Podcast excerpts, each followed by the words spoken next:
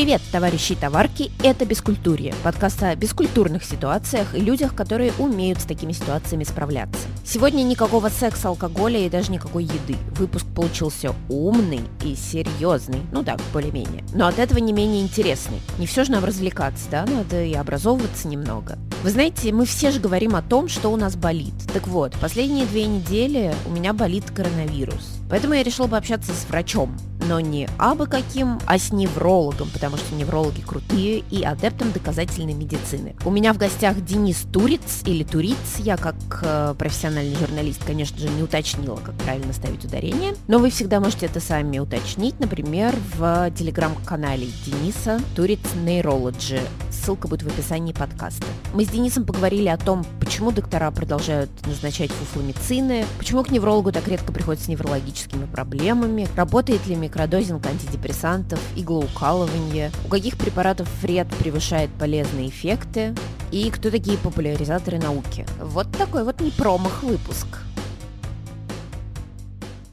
такой немного гоп вопрос, который я задаю всем своим гостям. Кто ты по жизни? Красавец, филантроп, все дела. Врач, ученый, популяризатор, скромная персона. А скажи, пожалуйста, почему ты пошел в медицину? Все-таки, ну, не самый очевидный и не самый простой путь. Ну, у меня, в общем-то, других вариантов не было. Я хотел быть врачом с самого детства, но хотел первоначально быть стоматологом. Вот, мне как-то так понравилось, когда меня один раз сводили на стоматологическую манипуляцию. Мне так понравилось, так заинтересовало. Вот, и я долгое время хотел быть стоматологом. Потом в средней школе мой друг сказал мне, когда я сказал, что я хочу быть врачом, а потом хочу быть министром здравоохранения, он мне сказал, ну не, ну ты чего, не бывает министров здравоохранения стоматологов. Я подумал, ну, наверное, правда не бывает. Вот, министра здравоохранения стоматологов, и начал думать, чем мне захочется больше заниматься. Ну и в какой-то момент времени, там уже в средней школе, я решил, что, ну, наверное, самое классное, что в человеке есть, это мозг. Значит, надо лечить мозг. Вот, и вот так вот я в конечном итоге стал неврологом. Ну, расскажи, у тебя основная деятельность это вот именно, ну, как говорится, ручками, то есть ты именно лечишь пациентов. Ручками в некотором роде. Я не особо большой любитель делать что-то именно руками, потому что у меня есть коллеги-неврологи, которые обожают вот эту всякую инъекционную терапию, а, колоть ботокс. Я не очень сильно это люблю, честно говоря. Я больше так анализаторскими способностями стараюсь работать. Но да, основная моя деятельность сейчас это, конечно, лечить людей. Расскажи, пожалуйста, вот э, с какими проблемами чаще всего к тебе приходят, и наоборот, может быть, какие бывают супер редко, может быть, были какие-то пациенты, которые тебе прям очень запомнились? Очень-очень запоминаются люди, которые приходят к неврологу с проблемами по неврологии. Это, правда, редкое явление. Uh, у нас получается некоторая ироничная ситуация в стране. У нас есть традиция, в соответствии с которой болью в спине занимаются неврологи. Во всем мире это не совсем так, потому что uh, боль в спине, она такая в большинстве своем не специфическая, это просто боли в мышцах, и этим могут заниматься, например, терапевты вполне, ну или врачи общей практики, как это правильнее сейчас называть. У нас э, есть традиция, во-первых, то, что все считают, что боль в спине это обязательно связано с остеохондрозом, а вторая самая распространенная история это обязательно грыжа диска, вот, и поэтому все идут к неврологу. Вот это прям самая распространенная. Боли в спине вот занимают, наверное, большую часть времени, сколько я вот принимаю пациентов. Но второе по частоте это головная боль, это уже, конечно, неврология, то есть там в большинстве случаев это головная боль напряжения, то есть это, по сути, такая же банальная мышечная боль, но головы.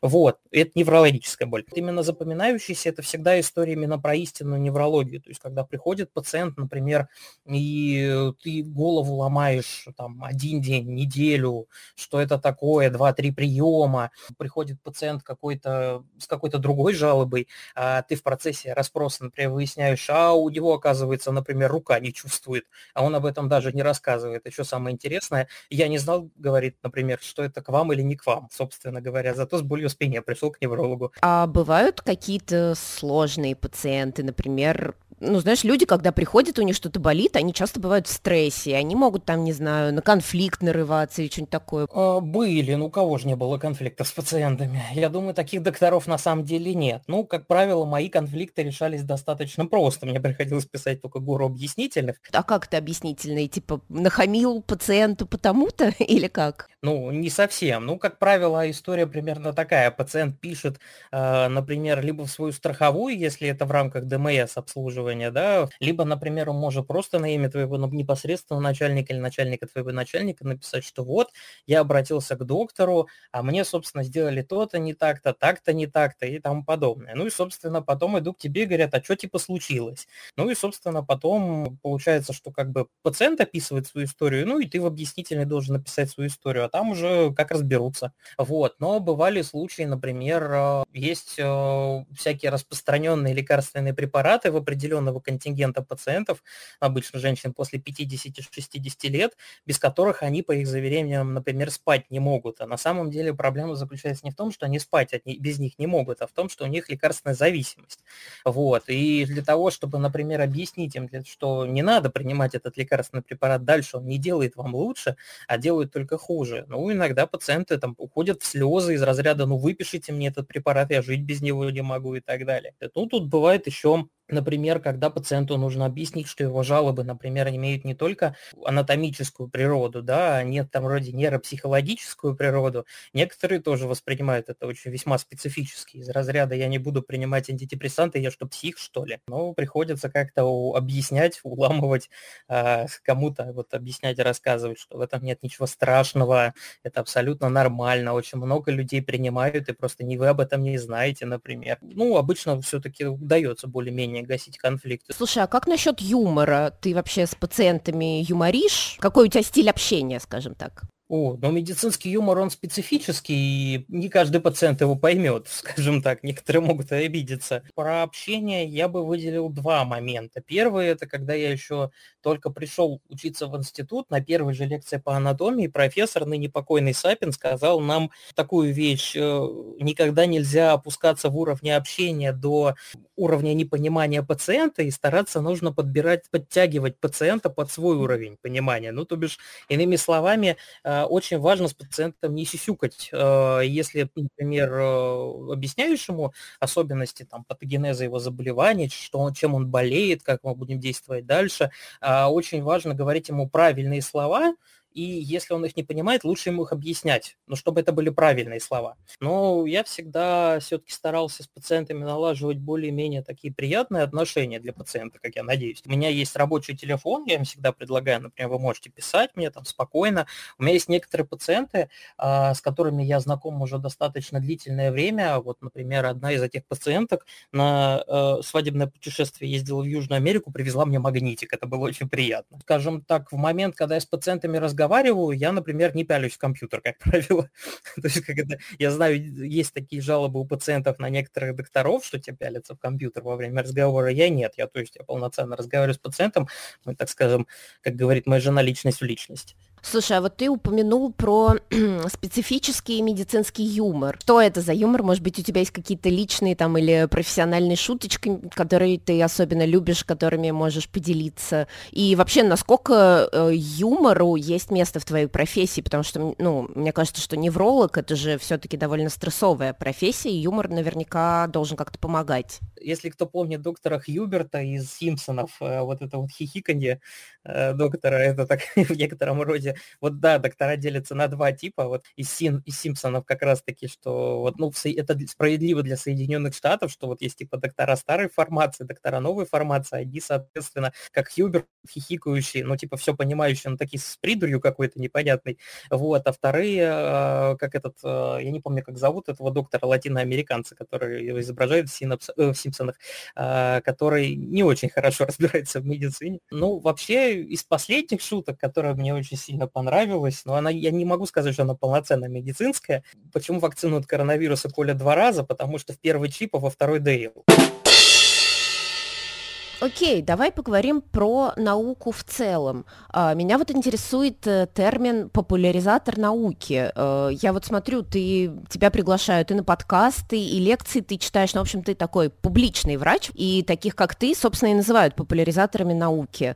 Э, скажи, тебе вот такой ярлык вешали, и что он вообще значит, зачем науку популяризировать? О, хотелось бы мне, чтобы на меня такой ярлык вешали. Это было бы здорово. Ну, популяризаторство – это, наверное, такая очень важная вещь, в особенности, как выяснилось, медицина и нашей стране, потому что наша страна, он лидирует по количеству антивакцинаторов. Достаточно много докторов чуть ли не отговаривают своих пациентов делать э, вакцины от коронавируса.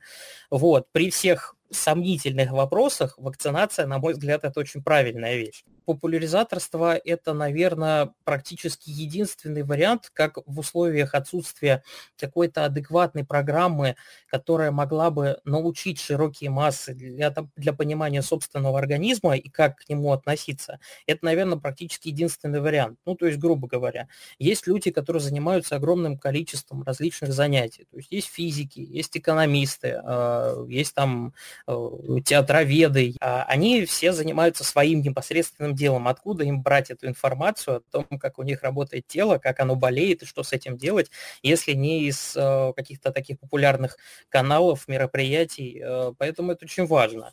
На таких э, мероприятиях рассказывают, например, про мифы и рассказывают, что в них не так. Рассказывают, например, что людей с определенными заболеваниями не надо бояться, например, им надо в каких-то аспектах помогать. А это все однозначно очень правильно и нужно. А как-то так получается, что очень многие люди пребывают в таком просто фоне ложной информации, и, соответственно, они так странно себе представляют устройство мира в связи с этим, что, ну, наверное, единственный вариант это вот такая форма, скажем так, социального образования. Ты упомянул мифы, это вообще одна из моих любимейших тем. Давай мы с тобой немного обсудим. Вот на твое усмотрение, либо сузим до неврологических мифов, либо вообще про медицинский в целом. Ну, я, наверное, лучше буду про неврологический, потому что я сильно представляю, что, возможно, если я полезу не на свою территорию, то я наплажу новых. Наверное, самый распространенный миф, э, с которым я сталкиваюсь регулярно, это то, что голова болит от артериального давления. Еще второй миф о том, что голова болит от атмосферного давления. Третий, наверное, такой частый миф говорит о том, что если у человека грыжа, ему обязательно надо оперироваться ну, грыжа диска, я имею в виду, если у него грыжа живота, ему надо оперироваться. Можем начать с любого, я сейчас про все быстренько расскажу. Лучше, наверное, рассказать про миф, связанный с э, взаимосвязью артериального давления и головной болью, потому что э, у людей существует представление о том, что повышение артериального давления обязательно вызывает головную боль, и люди прям такая описывают, у меня болит в затылке, так как будто давление поднялось и так далее. Базируется это все, в общем-то, на том, что такие люди с головной болью измеряют давление, оно у них оказывается высоким. Но прикол заключается в том, что связь тут как раз-таки обратная, то есть головная боль это для организма ярко выраженный стресс, и в ответ на этот стресс, в общем-то, неудивительно, что артериальное давление поднимается, как и на любой другой вид стресса. Нервная система устроена таким образом, что за исключением, ну, прям совсем критических состояний, вроде разрыв, разрыва аневризмы, э, внутримозгового кровотечения, артериальное давление не может вызвать головную боль. В принципе, э, по большому счету, с этим же примерно также связаны и особенности восприятия головной боли при изменении атмосферного давления. Забавная история заключается в том, что есть несколько экспериментов, которые проводили, например, при взлете и посадке самолета, когда реально изменя, измеряется, изменяется и измеряется атмосферное давление, четкой корреляции между вот этими колебаниями и развитием головной боли просто нет. А, более того, как я иногда рассказываю пациентам, у вас же нет, не происходит разницы. Москва же из холмов состоит, соответственно, нет же разницы, где вы находитесь в рамках Москвы, чтобы у вас болела или не болела голова. Потому что давление, оно же не одинаковое, получается, на всей территории Москвы.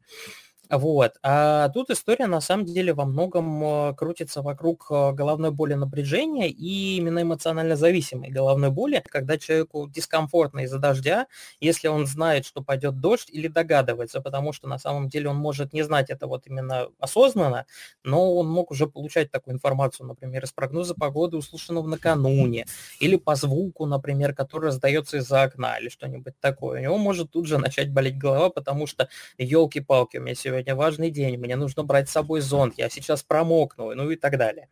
Вот, и, собственно говоря, вероятно, если бы научили, можно было научить какого-нибудь ребенка, хотя это не гуманно абсолютно, например, что яркая, сол... ну, хорошая солнечная погода это очень дискомфортно и плохо, то, скорее всего, у него будет болеть голова тогда, когда у всех будет прямо отличное настроение и все будет прям прекрасно. Соответственно, третья история, связанная с мифами, это про э, грыжи диска. Ну, кстати, вообще история про боль в спине и связь ее с грыжей диска. На самом деле, э, в большинстве случаев, когда человек обращается по поводу боли в спине, у него вообще там ничего, в общем-то, и нет. То есть это боль мышечного характера, это порядка 85-90% вообще всех обращений по поводу боли в спине. На самом деле грыжа встречается там в одном-трех процентах случаев. Даже если вам на МРТ нашли грыжу, далеко не, не означает, что, говоря, она имеет какое-то отношение к боли в спине, потому что грыжа, или как ее правильнее называть, экструзия, соответственно, экструзия – это, по сути, желе. Желе само по себе болеть не может, а симптоматику она вызывает только в тот момент, когда она контактирует с какими-то другими тканями. Но и боль, самое что интересное, будет тогда не в спине, боль будет там, что иннервирует корешок, в том месте, которое иннервирует корешок. То есть обычно, если мы говорим про поясницу, то это где-то в ногах. Если мы говорим про шею, это где-то в руках. Более того, существует еще исследование, которое показывает, что если грыжа есть, она вообще может через какое-то время самопроизвольно пропасть. При контакте с какой-то тканью, когда формируется воспаление, иммунитет начинает поджирать эту экструзию, и через некоторое время она может пропасть сама. Слушай, а у меня вот еще вопрос. Я надеюсь, я не туплю. Это тоже имеет отношение к неврологии. Иглоукалывание. Оно работает? Это хороший вопрос. А, и да, и нет. Если мы берем иглоукалывание как восточную технику с всякой философией и меридианами, нет, это не работает. Собственно, нет ни одного исследования, которое бы показало, что это чем-то отличается от плацебо. Но э, есть небольшой лайфхак, как можно сделать вид, что это реально может сработать. Есть такой называемый метод сухой иглы. Существует как бы два последовательных действия. Первое – это втыкание иглы в спазмированную мышцу, а второе – уже введение местного анестетика, как правило. Соответственно, что интересно, в момент втыкания иглы в спазмированную мышцу, мышца может рефлекторно расслабиться. Соответственно, если в процессе иглоукалывания делать ставку в основном на это, соответственно, если вот брать только эти точки, например, пытаться втыкать туда иглы, то, возможно, это сработает. Но это все равно не точно.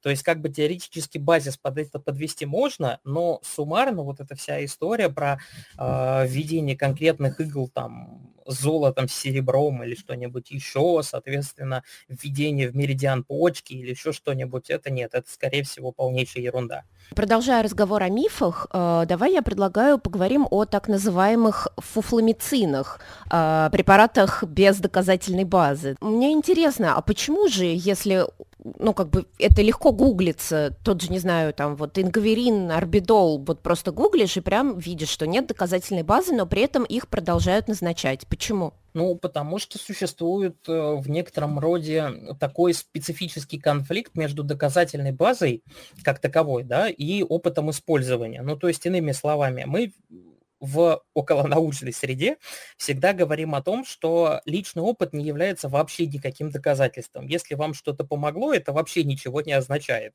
Вот. Это может означать только в том случае, если это помогает огромному количеству людей, которые еще и не знали, что именно принимали. Тут наслаивается небольшая проблема, связанная с тем, что у нас не очень хорошо знают в стране иностранные языки. Вторая заключается в том, что у нас есть некоторые проблемы при формировании исследований в медицине, по крайней мере. У нас есть много потрясающих потрясающих исследований, но еще больше у нас исследований, конечно, построенных плохо. И концепция тут, в общем, примерно такая. Во-первых, эм, очень вязкая, малоподвижная и с трудом поддающаяся изменениям принцип практики в медицине, которые вот, ну, в основном находятся за пределами крупных городов. То есть, грубо говоря, во-первых, у вас и лекарств других нет в наличии, а, ну, потому что такие закупают. Вот. А во-вторых, э, собственно говоря, информацию брать-то особо неоткуда, особенности, если ты по-английски не читаешь. Вот. А вторая проблема связана с тем, что, к сожалению, по всей видимости, некоторым исследователям надо что-то кушать, и некоторые исследования можно, скажем так, проводить за небольшую плату со стороны заинтересованных лиц.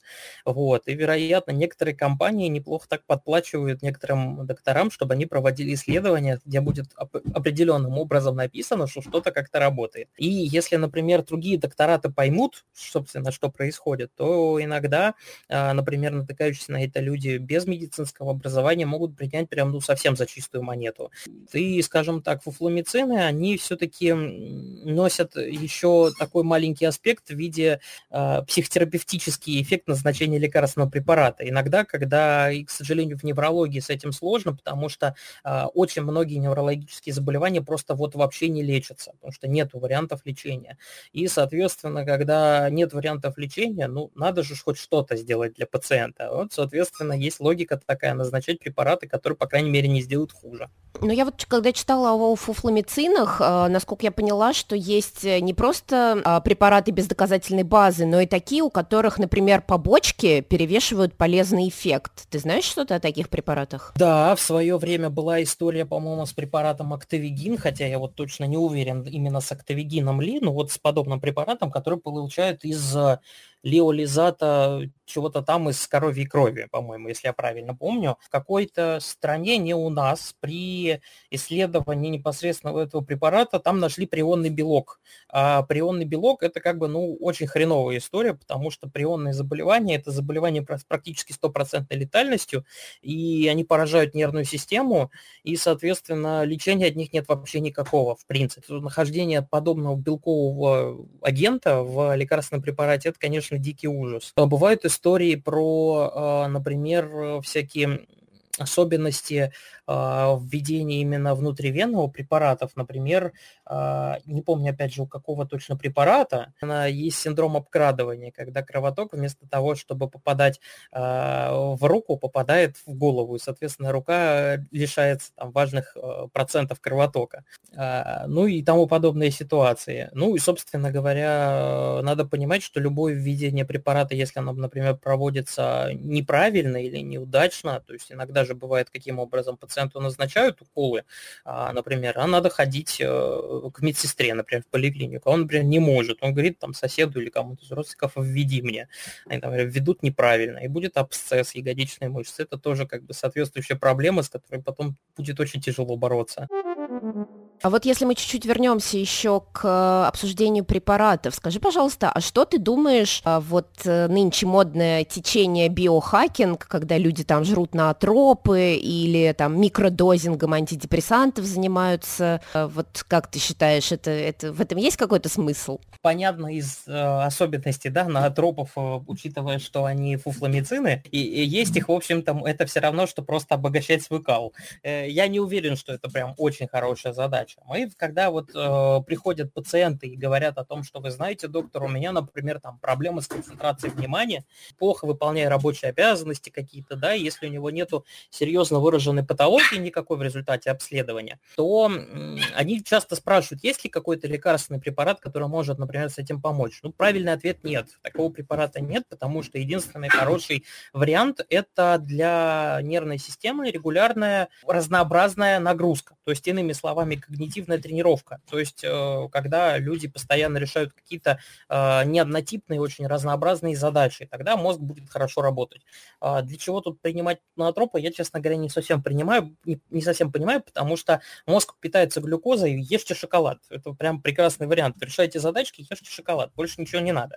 Вот, соответственно, что касается микродозинга антидепрессантов, это, кстати, тоже, опять же, не такой интересный вопрос, потому что, например, э, мне приходится в своей практике периодически прибегать к назначению антидепрессантов, хотя мы не назначаем их в основном при депрессии, то есть э, этим занимаются не неврологи. У нас есть свои особенности назначения, например, это хронические головные боли, это невропатические боли различные и тому подобное. Там синдром раздраженного кишечника иногда нам приходится назначать. Там дозы-то сами по себе небольшие. Я, честно говоря, не представляю там микродозинг, ну, скажем, того же флоксетина, у него 10 миллиграмм, это, по-моему, самая маленькая дозировка, которая, в принципе. Так что в целом вот эта история с биохакингом, она, по-моему, немножечко не в то русло. То есть, грубо говоря, люди ищут простой вариант, но на самом деле простой вариант, он как бы отсутствует. Работа организма построена на таком принципе, что если вы чего-то не используете, то организм начнет от этого постепенно отказываться. Поэтому самый простой, вариант – это начать что-то использовать. И организм сам научится этим пользоваться как следует. Пользуйтесь мозгом, и вам не нужно будет ничего докидывать себе в организм. Ну и лечите имеющиеся у вас заболевания, если они есть, они мешают. Давай мы с тобой поговорим еще про э, состояние современной отечественной медицины. Ну, у нас все, как водится, ее любят ругать. А мы давай с тобой будем оригинальными и найдем что-нибудь, что можно похвалить. О, я могу рассказать, что можно похвалить. У меня, у меня был ряд пациентов э, из Нидерландов, и казалось бы, да, что Нидерланды страна процветающего Запада, и там должно быть все хорошо с медициной, а вот нифига. А и люди, ну, люди, как это называется, экспаты, да, они туда уезжают работать, соответственно, а потом, получается, возвращаются сюда и проходят здесь лечение, потому что в Нидерландах, э, например, доктора ждать долго, а когда вы получаете, например, возможность ходить к доктору, он вам назначает ибупрофен, отправлять домой. А, по всей видимости, врачебное искусство в Европе и в США, оно, наверное, по сравнению с нашим, двигалось несколько другим путем. Получается что-то вроде того, что а, когда нужен доктор был а, допустим, на Диком Западе платили любые деньги, лишь бы он полечил. А у нас как бы получалось, э, что доктора заканчивали имперский там медицинский, э, имперский университет, Московский императорский университет, отправлялись самостоятельно практиковать чуть ли не за бесплатно куда-нибудь там в глубинку, в какую-нибудь губернию. И вроде как получается, что э, тоже врачей нехватка, но все-таки как-то без вот этой вот истории, что заламывание цен и тому подобное. Ну и в короче, в конечном итоге это как бы выливается в такую историю, что доктора за рубежом, ну, в таких вот развитых европейских странах, в Соединенных Штатах, они получают большие деньги по сравнению с нами. Все-таки попасть к ним все равно трудно. А у нас же в этом плане получается, что ты попасть к доктору можешь достаточно легко, хотя количество докторов на население, по-моему, у нас меньше, чем а, за рубежом. И то есть получается ситуация, что доступность медицинской помощи у нас повыше, чем в Европе и в Соединенных Штатах. Ну, если, естественно, мы не говорим про историю, когда плачу любые деньги, лечите. И второй момент заключается в ну, тут и плюс, и минус на самом деле, это доступ к лекарственным препаратам, потому что мы достаточно легко, например, распоряжаемся лекарственными препаратами одного действия, но из разных химических групп. Ну, то есть, например, а, я могу назначить вам ибупрофен, я могу назначить вам там парацетамол, я могу назначить вам э, мелоксикам. То есть это все разные нестероидные противовоспалительные препараты из разных групп. Как-то вот сколько я не слышал истории за рубежом, всем назначают банальный ибупрофен. То есть как бы это далеко не самый эффективный и далеко не самый там безопасный опасный для некоторых систем организма препарат, лучше отдать предпочтение другому препарату. А, слушай, а расскажи, пожалуйста, о своих коллегах. А, вот э, как у тебя создается впечатление? Вокруг тебя все-таки в основном хорошие врачи или не очень? Вообще в Москве с этим неплохо, потому что если мы не берем вот прям откровенно, наверное, городские поликлиники, то сказать сложно, потому что я в городских поликлиниках не отработал никогда. В частных центрах, как правило, доктора все-таки работают по международным европейским стандартам. Другой вопрос, э, что есть желание организаторов этих центров э, делать медицинский бизнес, он может немножечко мешать. Там, где такие проблемы есть, там могут появляться, например, назначения, которые объективно не нужны, обследования, которые объективно не нужны, ну и такие вот вещи, то есть дополнительные услуги, которых можно было и не оказывать. Мне посчастливилось, наверное, особенно не видеть прям откровенно плохих неврологов. А, неоднократно от э, врачей, выучившихся у нас в России, слышала, что э, вот у нас на самом деле беда с медицинским образованием, очень много учат по каким-то устаревшим там советским методичкам. И типа, кстати, это одна вот из причин, почему по-прежнему выписывают какие-то неэффективные устаревшие препараты. Я бы, наверное, так, пожалуй, не сказал. Вообще, это, наверное, сильно зависит от того, в каком конкретно ты вузе учишься, потому что я учился в Сеченовке, в Первом Московском. Вряд ли именно в этом университете можно столкнуться с подобными серьезными проблемами, потому что если не там, то где? Соответственно, будет нормальное обучение.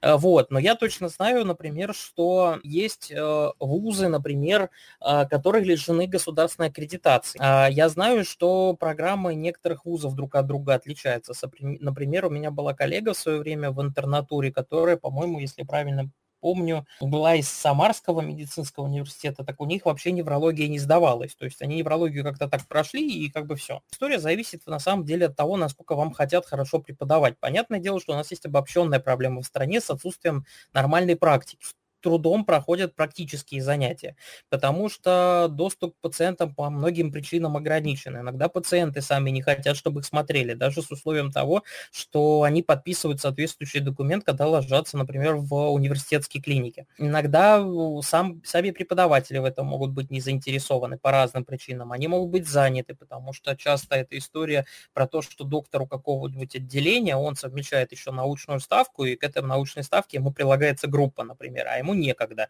Он там, например, на операциях и тому подобное. С медицинской литературой действительно так есть проблема относительно устаревания ее, но а, она кроется еще и в том, что любой выходящий учебник по медицине де-факто уже устарел. То есть, иными словами, для того, чтобы его написать, издать и так далее, нужно несколько лет, а за эти несколько лет уже что-то поменяется в медицине чуть-чуть. Наверное, самое правильное это до какого-то уровня только использовать медицинскую литературу в виде учебников, ну, то есть, когда ты изучаешь какие-то базисные вещи, а с этим у нас особенных проблем нет. Вот, проблема начинается дальше, когда начинается история про э, работу на клинических кафедрах, и когда вот, собственно, доктора, которые лечат, они же и преподают, если вот у них, соответственно, есть какие-то особенности восприятия заболеваний, восприятия пациентов, они могут это намеренно или не намеренно передавать студентам. Вот. А я вот даже могу сказать, что я помню всерьез э, какой-то из преподавателей на кафедре педиатрии нам рассказывал про гомеопатию прям так вот, прям усиленно, что гомеопатия это прекрасно, это вообще здорово, и лечить детей гомеопатией это восхитительно просто. Но нет, однозначно нет, гомеопатия это нехорошо. А я вот еще среди адептов доказательной медицины довольно часто сталкивалась с мнением, что использовать доказательную медицину в российских государственных клиниках невозможно. А ты с этим согласен? И как ты думаешь, откуда Откуда вообще такое мнение? В принципе, да, наверное, я с этим соглашусь по большей части. И э, тут я думаю, что многие растут из, в основном из истории о том, что э, есть централизованные закупки лекарственных препаратов у клиник и, соответственно, у больших больниц. И просто может оказаться таким образом, что, например, закупленные препараты, но они не могут отвечать никаким адекватным рекомендациям. Ну, их куда-то же надо деть, если ты их не будешь назначать, то вам потом по шапке прилетит, соответственно, из разряда, почему вы их не назначаете, вам что, вообще не нужно лекарства? Эта история, у нее ноги растут из желания, наверное, может как-то выслужиться или еще что-нибудь относительно того, что нужно сымитировать работу, сымитировать использование и ни в коем случае не говорить, что это что-то не так. Кому, у кого-то обязательно будут проблемы и тому подобное. Все же люди добрые по своей природе. Ну и, соответственно, чтобы никого друг друга не подставлять, соответственно, ну, давайте вот мы как-то выкрутимся из этой истории. Вторая история, она кроется все-таки вот в этой истории следования государственным рекомендациям, то есть российским рекомендациям, они не во всех аспектах совпадают с международными. Вот как я говорил, например, что при боли в спине обязательно нужно делать там рентгенографию спины. Непонятно, в принципе, зачем. А, есть история такая, что в рекомендациях по выполнению, по, по лечению пациентов с головной болью стоит рентгенография черепа. Зачем? она вообще не нужна. То есть мы же не подозреваем у людей переломы, когда у них болит голова. У них, может, и травм не было никаких, ничего. Ну, рентгенография черепа стоит. И получается, что вроде как по доказательной базе э, ты проводишь уже то, что делать особо и не надо. Давай немножечко поговорим о высоких технологиях в медицине. Скажи, пожалуйста, может быть, тебе запомнились какие-то особенные, не знаю, изобретения последних лет в медицинской области, что-то тебя удивило, поразило? Ну, для неврологов, наверное, самое классное это интерфейс мозг-компьютер. Для нас это прям такое основное. И вот это вот, например, масковский нейролинк, это очень перспективно и интересно, потому что очень многие неврологические заболевания, они как раз-таки про то, что нарушается связь между идеей и выполнением, то есть, иными словами, связь между корой головного мозга и органом каким-нибудь, который, его регули... который он регулирует. И вот эти вот истории про, например, восстановление после инсульта путем а, использование дополненной реальности, использование там протезов бионических, которые э, двигают с помощью силы мысли. Это все очень круто и перспективно. Мне кажется, вот это вот все, когда оно будет доступно повсеместно и всем, это будет прям здорово. Очень классная история – это изучение базовой электрической сети головного мозга, но это, конечно, глубокая наука, это пока не имеет особенного представительства непосредственно в медицине, но все-таки это тоже было бы очень классно, потому что это позволило бы, например, а, людям, которые пребывают, э, например, в состоянии глубокой комы или еще что-нибудь, пытаться с ними общаться каким-то образом, Ну, это такие вот чисто фантастические идеи. Недавно было прикольное исследование, оно уже относится такое, скорее, биохимическим аспектам. Пытались посмотреть, а, есть ли какие-то адекватные биологические, биохимические маркеры в крови, которые могли бы предсказать, когда человек, по идее, может умереть. Ну, то есть от старости в некотором роде или от заболеваний. Соответственно, они очень много всего интересного нашли, предсказывая, с помощью чего можно было бы предсказать, когда примерно человека ожидает такой вот период э, резкого нарастания количества заболеваний, которые в том числе могут привести к э, летальным исходам. Ну и побочно они там выяснили, что ограни... Э, человеческая жизнь в текущем ее виде, она может быть ограничена там 120-150 годами, потому что дальше неминуемо наступит смерть. Еще два интересных момента. Это первое CRISPR-Cas9, вообще CRISPR-терапия, которая ген, генная терапия, которая позволяет лечить некоторые заболевания путем вырезания кусочков ДНК, которые отвечают за производство патологических белков. Краеугольный вопрос, мой любимый, про алкоголь. А, что ты нам, как врач-невролог, можешь сказать о вреде, а может быть даже о пользе пьянства? Нет, о пользе не скажу. Пить алкоголь однозначно вредно. Причем последние исследования показывают, что даже безопасной дозы алкоголя не существует. Любое потребление алкоголя, оно негативно сказывается на работе нервной системы. К сожалению, порядка, наверное, трех лет назад было исследование, которое показало, что вот это вот пресловутое положительное влияние алкоголя, например, на кроветворную функцию, а, оно может нивелироваться, например, а, увеличением вероятности там, травматических повреждений и тому подобное. То есть так или так выходит на ноль. То есть где-то алкоголь делает лучше, где-то он делает хуже. Суммарно в общей статистике выводит на ноль.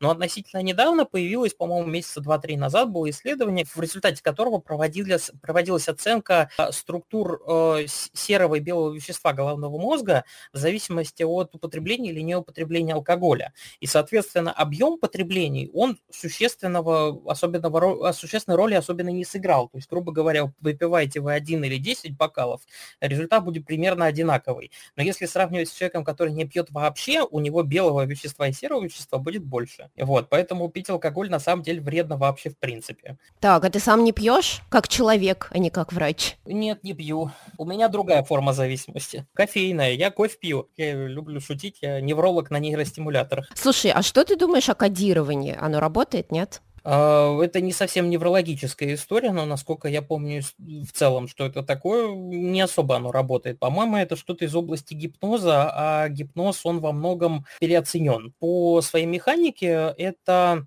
что-то вроде гиперконцентрации, то есть, во-первых, нельзя человека заставить под гипнозом делать то, что он не хочет. Соответственно, если человек не хочет не пить, его нельзя заставить не пить. Слушай, но есть ведь медикаментозное кодирование, когда что-то там вводят. Это к наркологам вопрос, не к неврологам. Честно говоря, не знаю. Я слышал истории про торпеды, но торпеды это что-то такое из разряда мифологии тоже, потому что, опять же, то, что я не слышал, это может быть вообще неправда. То если человек употребляет алкоголь, ему, ему вшивают, соответственно, какую-то ерунду, которую он называет торпедой. Если он употребляет алкоголь, алкоголь, который э, разлагается на этиленгликоль уже у него в организме, он может что-то там стимулировать, и эта торпеда типа взорвется у него вот я, честно говоря, вообще не представляю, чтобы кто-то такое с кем-то делал, при том, что я в целом не люблю историю про карательную психиатрию, но, по-моему, это даже хлеще, чем карательная психиатрия. Слушай, ну и заключительный вопрос, который я, конечно, не могу не задать. А, скажи, а что вот ты думаешь о коронавирусе? Это у нас что, по-твоему, заговор правительства или обычная малоопасная эпидемия, или действительно большая угроза человечеству? В общем, какое твое мнение? А, как человек, который перенес коронавирус, я могу сказать, что это это, конечно, дико неприятная штука, потому что если с учетом того, что перенес я его сам по себе легко, то есть у меня не было обоняния дня три, а температура поднималась там, ну, до приемлемых каких-то там субфибрильных, то есть до 38 градусов, около двух недель, а прям высокая температура была дня два всего. Вот, то астения, которая вот усталость общая, которая формируется после перенесенного коронавируса, меня беспокоит до сих пор в той или иной форме. В принципе, коронавирусы могут иметь отношение, например, к повреждению нервной ткани, корона тут ничем существенно не отличилась. А, она вызывает э, у ряда пациентов а, серьезные неврологические нарушения. Например, синдром Гиена-Барре. Это когда ваш иммунитет под действием провокации вируса считает, что оболочки нерв, ваших нервов являются такими же вирусными агентами, начинает их повреждать. В результате чего происходят разные нарушения. И вот, например, синдром Гиена-Барре, если он повреждает э, корешки тех нервов, которые иннервируют диафрагму, могут привести к дыхательной недостаточности и к смерти. А, например, или синдром Миллера-Фишера, когда происходит то же самое, но на лице. Вот. Существует ряд случаев инсультов э, и, например, э, непосредственно некроза нервной ткани под действием коронавируса. Так что это весьма серьезное заболевание это на самом деле. Нам в целом везет, что оно не вызывает в большом количестве таких повреждений, например, но вещь такая, с ней шутить не стоит. Вот. Я сам привитый. У меня была лихорадка один день всего после первой дозы. Я не склонен считать это каким-то заговором. Вот. Но у меня были друзья в ковидарии. А, собственно, моя альма-матер, то есть кафедра нервных болезней Сеченки, она сейчас снова стала ковидарием. Это, конечно, очень большой удар по медицине в принципе, а, по нормальному существованию тоже. И, скорее всего, если мы не предпримем все-таки каких-то усилий по поводу того, что ну там я не буду прям откровенно говорить, что все вакцинируйтесь, но э, если мы не предпримем каких-то усилий, мы от этого, походу, никогда не отделаемся. Это будет преследовать нас как герпес, только хуже. Ну, я могу на собственном примере подтвердить, что коронавирус гораздо хуже герпеса и вообще всего, чем я болела за последние лет 10.